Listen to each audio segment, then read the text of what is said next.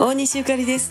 え今日は実家の方から大阪の家の方に、えー、戻ってまいりまして。まああの戻ってきても同じですね。さんちゃんの散歩部屋干ししたままの洗濯物畳んで途中やった床掃除の続きをして自分の食事もちろんさんちゃんの食事、えー、2月に発売開始のロンティーの、えー、発注の準備もやってね、えー、とってもいいのができるんです。楽しみになさってくださいね。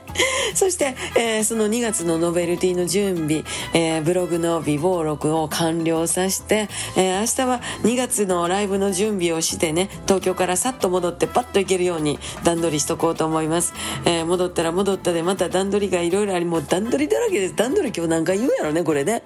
えー、3月からの打ち合わせもありますしあと数日の大阪滞在なんですが用事がいっぱいあります。頑張ってまいります。また明日